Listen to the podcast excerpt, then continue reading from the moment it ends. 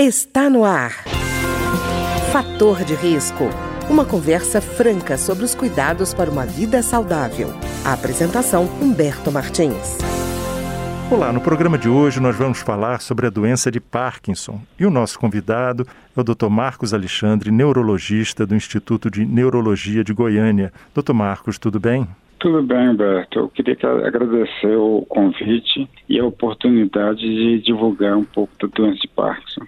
Pois é, doutor Marcos, quando a pessoa ouve falar em doença de Parkinson, o que, que ela quer dizer exatamente? Doença de Parkinson, qual é o sentido dessa doença?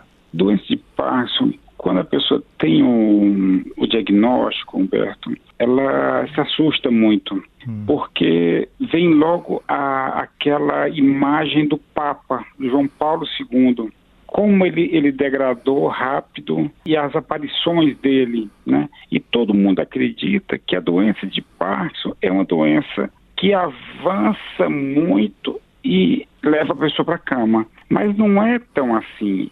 Existem vários tipos de, de apresentação da doença. Uhum. Existem Parkinson, por exemplo, de evolução leve, moderada, grave, que respondem bem ao remédio. Hum. Os primeiros 10 a 14 anos da doença são muito bons, são favoráveis ao paciente. Então, assim, não precisa ter tanto desespero. É uma doença grave? É. Né? É, ela é a segunda doença neurodegenerativa mais comum. Ela só pede para o Alzheimer. Mas os estudos é, recentes mostram que no, nos próximos 20 anos, doença de Parkinson vai superar o AVC e a doença de Alzheimer. A previsão é que em 2040 hum. nós tenhamos 12 milhões de pessoas no mundo com doença de Parkinson, sendo que 4% desses 12 milhões vão estar no Brasil. Poxa vida, é um, é um bocado de gente, né, doutor Marcos? É muita gente. E, doutor Marcos, ainda tem uma coisa. Às vezes a pessoa ouve falar em doença de Parkinson e ouve falar em parkinsonismo. Qual é a diferença entre os dois? É, assim, essa questão da nomenclatura já começa pelo mal de Parkinson, né? Uhum. A doença não era mal de Parkinson, porque o, o, o, houve uma tradução errada. Um médico francês que, que deu o nome de La Maladie de Parkinson, ele, quando foram traduzir para o português, colocaram mal de Parkinson.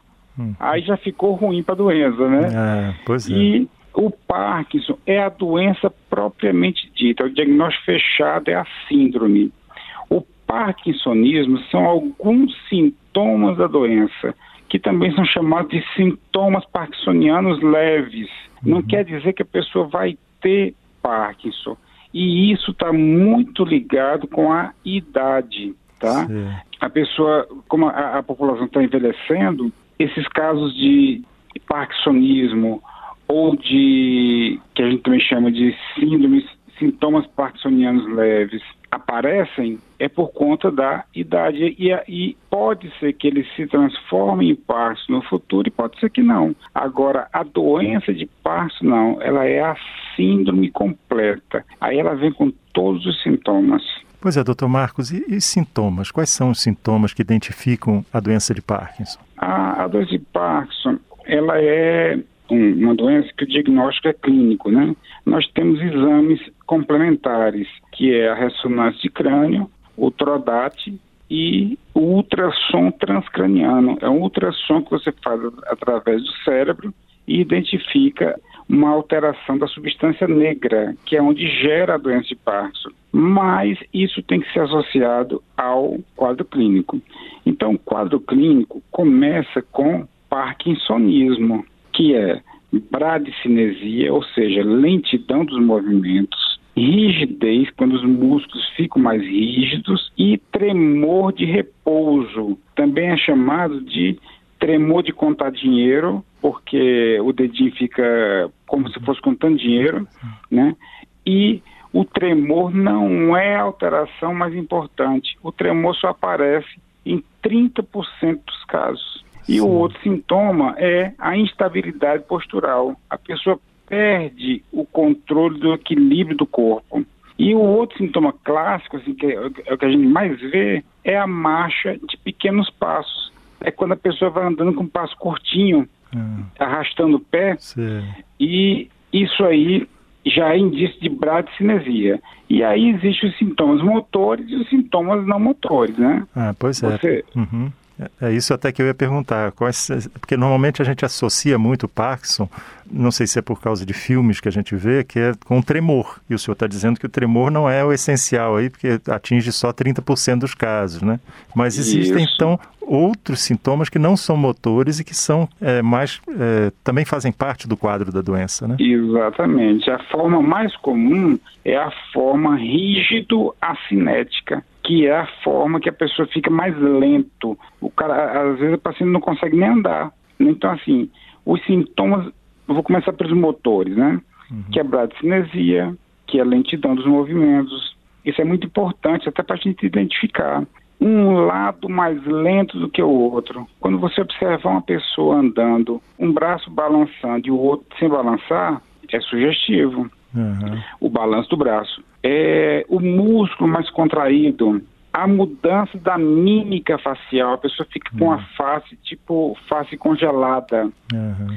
É, o outro sintoma, diminuição do piscamento, fica falando mais baixo, que é a hipofonia. Uhum. A letra fica me menor, fica, é, é, a micrografia, né? E um sinal que pode surgir até 10 anos antes da doença, que é a perda do olfato, mas aí já vai nos não, nos não motores. Uhum. E tem um detalhe né, de sintomas motores, né, eu vou dar até uma dica aqui para os ouvintes, que é o freezing. O paciente que tem Parkinson, ele tem dificuldade em passar em corredor estreito e portas pequenas, portas automáticas. Então, isso faz parte da doença. Se o paciente chegar num corredor estreito ou numa porta automática, ou numa porta pequena, a perna trava e ele não consegue dar o passo à frente. O truque sensitivo é ou fecha os olhos e continua andando, que libera as pernas, ou anda marchando, que também libera as pernas. É só uma dica. Certo. E, e doutor Marcos, é verdade que também pode haver assim dificuldade de engolir, é, constipação, pode haver esse Isso. tipo de problema? Aí vem os sintomas não motores, né? Isso. Como é uma, ela é uma síndrome, o que chama muita atenção na, na, na doença de Parkinson é a diminuição da memória. Hum. Então, olha só, Humberto, a memória pode, pode ser afetada em 80% dos pacientes. É muita Puxa, coisa. É. é. muita coisa. É até mais significativo e, do que o tremor, né? Exatamente. Né? E sintomas psiquiátricos como depressão, ansiedade, psicose, a pessoa fica alucinando, é, uma apatia, um cansaço que não melhora com nada, dificuldade para engolir, que a gente chama de disfagia, é, constipação intestinal, retenção urinária, a bexiga nunca esvazia por completo.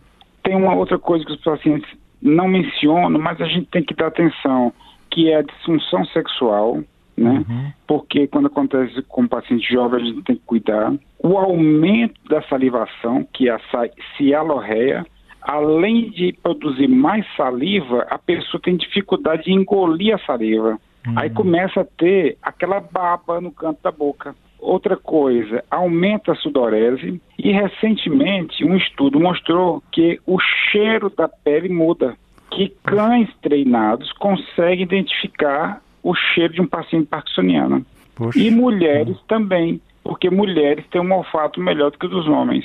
Outros sintomas, queda de pressão arterial, hum. a perda do olfato. Outra coisa, dificuldades visuais. Ah. É, o parkinsoniano ele tem dificuldade em, em diferenciar contrastes, ou seja, um hum. cinza claro de um cinza escuro. Se ele está dirigindo à noite no asfalto, ele vê tudo de uma cor só. Puxa ele não consegue fazer a, distinção. E isso é muito importante. Hoje tem congresso com aulas só sobre manifestações oftalmológicas de doença de Parkinson. Blefarite, que é quando a pessoa fica com aquela pálpebra muito vermelha. Aí o que, que é a, a dica? Compra aquele shampoozinho que não arde o olho e higieniza todo dia no banho os olhos é o suficiente para evitar isso. Outras coisas, um, um, sintoma muito importante, distúrbio comportamental do sono REM. Hum. A pessoa tem um sono com um sonho tipo um pesadelo real, como se estivesse lutando. Então, eu tive um paciente que ele acordou como se estivesse numa batalha e foi e deu um tapa na esposa. Ah. Então, faz parte do quadro. Sonolência durante o dia, síndrome das pernas inquietas. Hum. E a, a outra coisa é alteração da temperatura corporal. O dia está frio e o paciente está sentindo calor. O dia está quente e o paciente está sentindo frio. Ele perde essa termorregulação. E, doutor Marcos, interessante o senhor dizer, então quer dizer que esses sintomas persistem mesmo no sono, né? Mesmo no sono. No sono, o distúrbio comportamental do sono REM é uma coisa terrível. Tem, tem, tem casais que não dormem na mesma cama. Pois é, e nem imaginam que é a, a, um dos riscos é a doença de Parkinson, né? Exatamente fica pensando, ah, ele é nervoso, por isso que ele acorda de madrugada. Exatamente. Aí acha que é terror noturno, uhum. que é pesadelo, mas não é. É distúrbio comportamental do sono. É um sonho real, Humberto. É como se. E geralmente é com, é com batalha, é com luta com leão, com tigre, sabe? São coisas bem exóticas assim. E a priva... o sono também não é bom em quem tem doença de Parkinson. Quer dizer, todos aqueles riscos que a gente ouve falar sobre ter um sono irregular, no Parkinson eles aparecem com certeza, né? Isso, no Parkinson.